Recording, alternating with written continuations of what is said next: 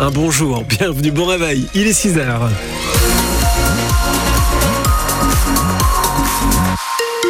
Nous sommes le mardi 30 janvier. L'actu avec vous, Jean-Baptiste, en quelques secondes. Sur les routes, tout va bien.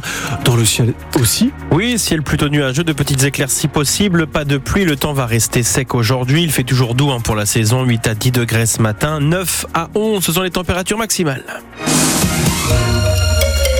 Carrefour à Carpiquet, Super U à If, Leclerc à Lisieux. Les centrales d'achat de la grande distribution étaient dans le viseur hier des agriculteurs. Oui, qui se sont mobilisés parfois très tôt, à minuit hier par exemple, pour la Scanormande, l'entité qui assure la livraison des Leclerc dans la région, basée en effet à Lisieux.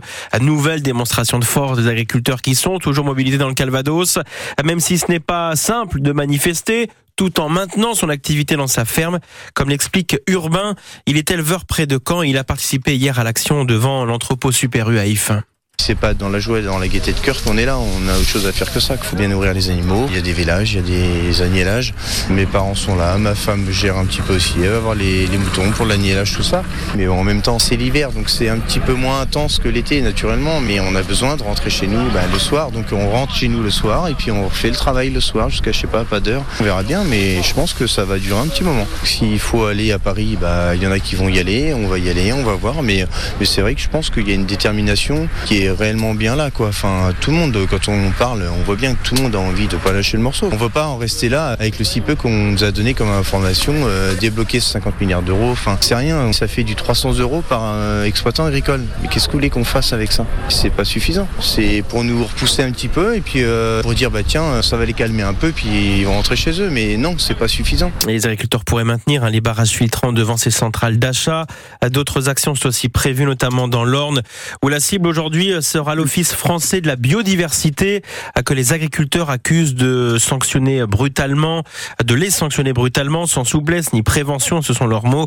Un rassemblement devant les locaux de l'OFB situé sur la commune du Pin au Haras est ainsi prévu à 15h. Environ 90 taxis ont roulé au pas dans les rues de Caen. Oui, mobilisation des artisans taxis hier qui dénoncent la future convention qui liera leur profession et la Caisse nationale d'assurance maladie à partir de jeudi. De nouvelles règles en matière de transport sanitaire vont entrer en vigueur, comme le partage du taxi entre plusieurs malades. Des chauffeurs du Calvados, mais aussi de la Manche et de l'Orne ont donc manifesté leur mécontentement en organisant des opérations escargots devant la préfecture, sur le boulevard périphérique de Caen également, occasionnant des ralentissements. Les urgences de l'hôpital privé Saint-Martin à Caen, dans le quartier du Mémorial, sont fermées jusqu'à 8h30 ce matin. Depuis hier 18h, l'établissement de santé a été contraint de laisser les portes de son service closes, faute de médecins. Les patients ne peuvent être accueillis de façon spontanée. Ils font composer le 15, appeler le SAMU pour être dirigés au bon endroit. 6h04 en sport, Jean-Baptiste, les hockeyeurs de Caen se déplacent à Nantes ce soir. Oui, pour un match en retard du championnat de division 1 que dominent les Dracards de Caen. Les hockeyeurs nantais, eux, sont troisième, un succès, et les Normands conforteraient donc un peu plus leur place de leader. Le coup d'envoi est à 20h. En tennis de table, ah, c'est la dixième journée de proa ce soir. Les pongistes du camp TTC qui sont derniers reçoivent Angers le cinquième. Ah, ça débute à 19h30 à la Halle Saint-Jean-Eudes. Nicolas Sub était l'invité d'Allo Malherbe hier soir sur France Bleu. Avec une séquence souvenir à réécouter sur francebleu.fr. Trois hommes dans une même émission. Nicolas Sub, bien sûr. Patrice Garande, son ancien entraîneur et aujourd'hui consultant France Bleu, et Jean-François Fortin, l'ex-président du Stade Malherbe. Ces trois-là ont écrit une longue page de l'histoire récente du club. Un club que Nicolas Sub a déjà marqué de son empreinte. C'est maintenant sur l'équipe pro qu'il imprime sa marque. Une équipe qui a fait une remontée au classement, sixième, invaincu en Ligue 2 avec son nouvel entraîneur. Il y a donc plus qu'à continuer face aux équipes du top 5. On écoute Nicolas Sub. On s'est donné le droit d'y croire. Voilà. Oublier d'où on vient. Je leur dis tous les jours. Il faut que ça devienne une force. Pas avoir envie de retourner ce que l'on a vécu.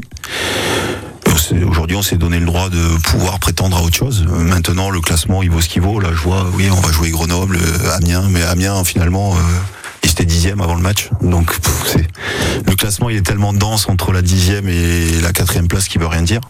En tout cas, c'est donner le droit de croire au top 5. Voilà. Et puis c'est intéressant aussi de de pouvoir euh, ramener un petit peu de gaieté au stade, de la volonté aux gens de voir du football qui les passionne. Voilà, l'objectif il est là aussi. Donc euh, voilà, je préfère ça que jouer le maintien, je vous le cache pas. Et le prochain match, ça sera samedi hein, sur la pelouse du 4e Grenoble. Hier soir, dans le dernier match de la 22e journée de Ligue 2, Bordeaux a créé la surprise en battant Angers 1-0. Auxerre reste leader devant Angers et Laval. Malherbe est 6e. Vous avez la parole. Sur France Bleu Normandie.